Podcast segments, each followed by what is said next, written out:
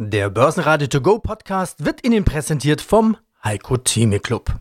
Werden Sie Mitglied im Heiko Theme Club. heiko-theme.de Der Börsenpodcast.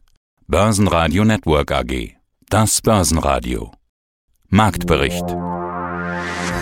Im Studio Sebastian Leben und Peter Heinrich. Außerdem hören Sie zur Impfstoff-Rallye Vermögensverwalter Frank Benz von der Benz AG, zu seinem ersten Ten-Bagger mit Plug Power Fondsmanager Martin Weinrauter von Grohmann und Weinrauter, zur Entwicklung von SAF Holland, die neue CFO Inka Koljonen und zur neuen Strategie und Q3 von Unica CEO Dr. Andreas Brandstätter. Die ausführliche Version dieser Interviews finden Sie auf börsenradio.de oder in der Börsenradio-App. Nach all der Euphorie der letzten Tage gibt der DAX mal wieder ab. Minus 0,9% auf 13.086 Punkte. Die gute Nachricht dabei ist, die 13.000 hält. Und ja, damit sind wir wohl wieder in der Phase, in der wir abends die Frage stellen, ob die 13.000 hält oder nicht.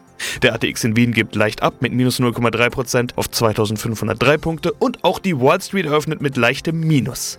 Der Impfstoff Hoffnungsjubel hat sich auf jeden Fall wieder gelegt. Mein Name ist Frank Benz, Vorstand der Benz AG, Partner für Vermögen mit Sitz in Stuttgart. Wir sind eine private Vermögensverwaltung, gestalten Vermögen. Lassen Sie uns das große psychologische Börsenbild machen. Ein paar Fakten fassen wir zusammen. Joe wird Präsident, okay. Es gibt die Hoffnung auf Corona-Impfstoff. Wir haben einen neuen Rekord im Dow Jones. Wir haben sogar schon die 30.000er Marke mal überschritten. Jetzt ein bisschen drunter. Ja, kann denn diese Impfstoff-Rallye so weitergehen?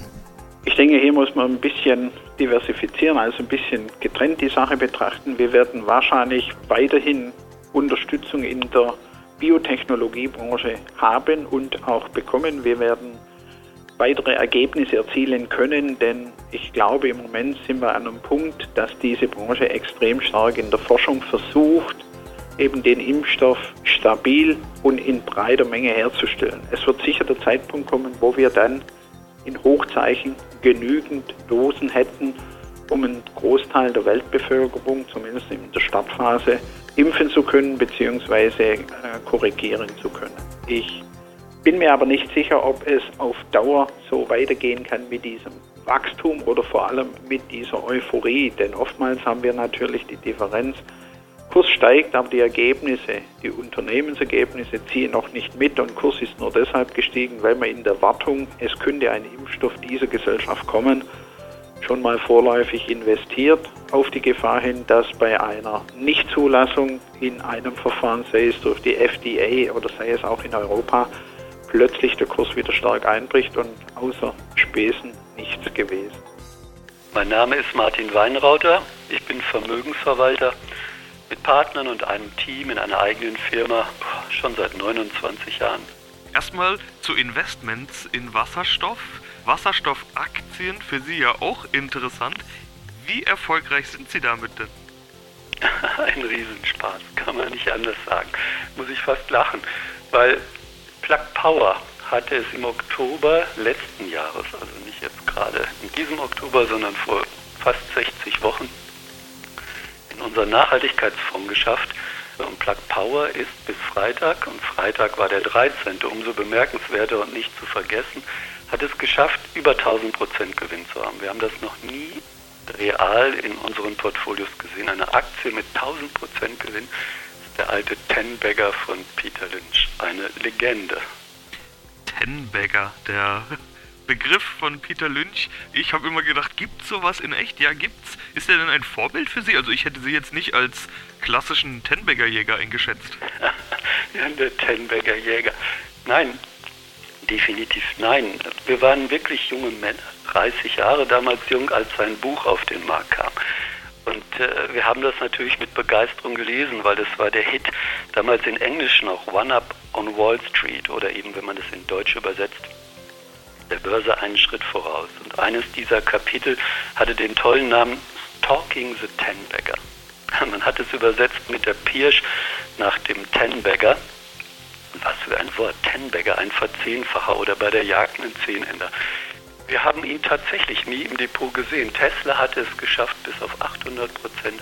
Es gab ein paar andere Aktien, die in die 100er Prozenten reingelaufen sind, aber den echten Ten-Bagger, die 1000 Prozent, habe ich tatsächlich in einem unserer Depots zum ersten Mal mit einer Wasserstoffaktie sehen Plug Power gekauft im Oktober 2042 war der US-Dollar-Kurs und wir standen jetzt am Freitag und am Montag im Bereich von 25 US-Dollar, also ein echter, richtiger Tenbagger. Das war schon cool, fast irrational. Stärkster DAX-Gewinner war Delivery Hero mit plus 3,7%. Auch andere Corona-Profiteure und Stay-at-Home-Aktien konnten zulegen, wie HelloFresh und Shop Apotheke. Weitere Gewinner im DAX waren vermeintlich defensive Aktien, wie Vonovia mit plus 1,4% und RWE mit plus 1%. DAX-Verlierer waren dementsprechend die Zykliker und Corona-Verlierer, Heidelberg Zement und MTU mit jeweils minus 2,6%. Schlusslich die Corona-bedrohte Münchner Rück mit minus 3,4%. Zahlen kamen unter anderem von ThyssenKrupp und die kamen mit Milliardenverlust minus 1,6 Milliarden Euro. Das Stahlgeschäft ist weiterhin defizitär. Mit dem Fahrstuhlgeschäft wurde das Tafelsilber ja bereits verkauft. Die Zahlen kommen nicht überraschend. Die Aktie gibt dennoch 3,4% ab. Thyssen hat außerdem angekündigt, statt der bisher geplanten 6000 Stellen sogar 11.000 Arbeitsplätze streichen zu wollen.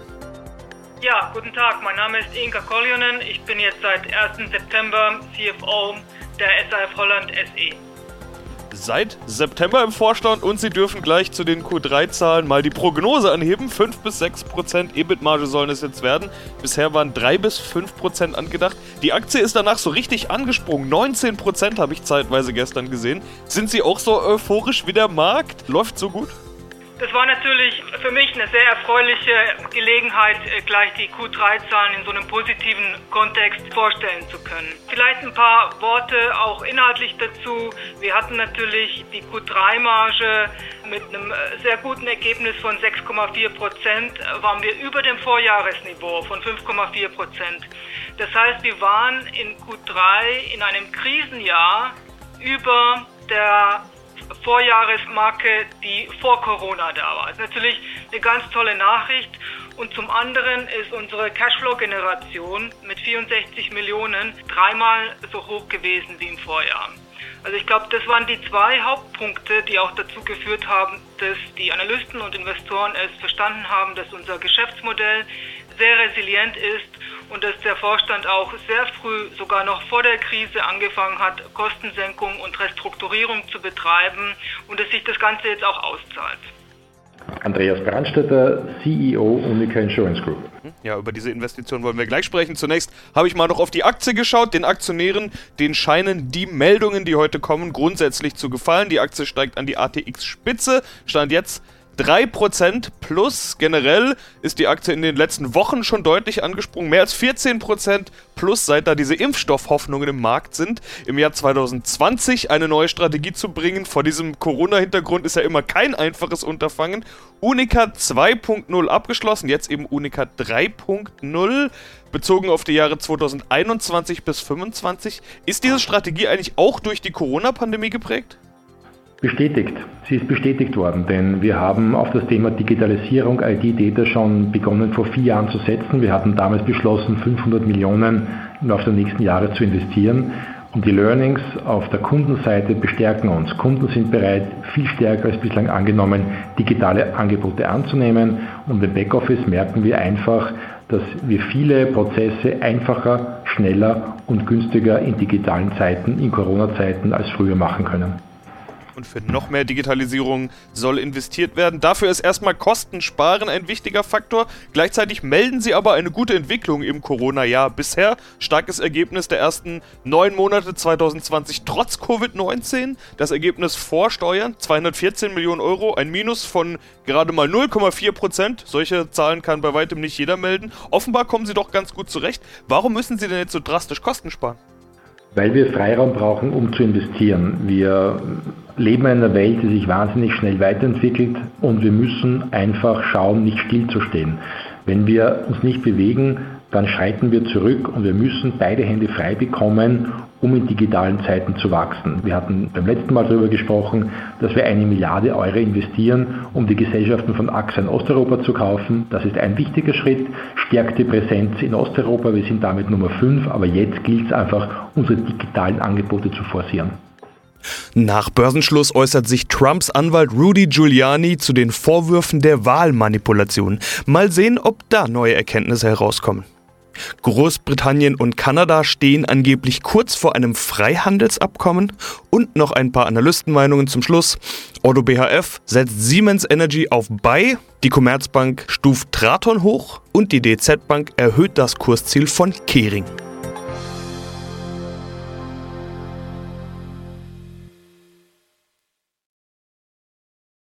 Der Börsenradio To Go Podcast wurde Ihnen präsentiert vom Heiko Theme Club.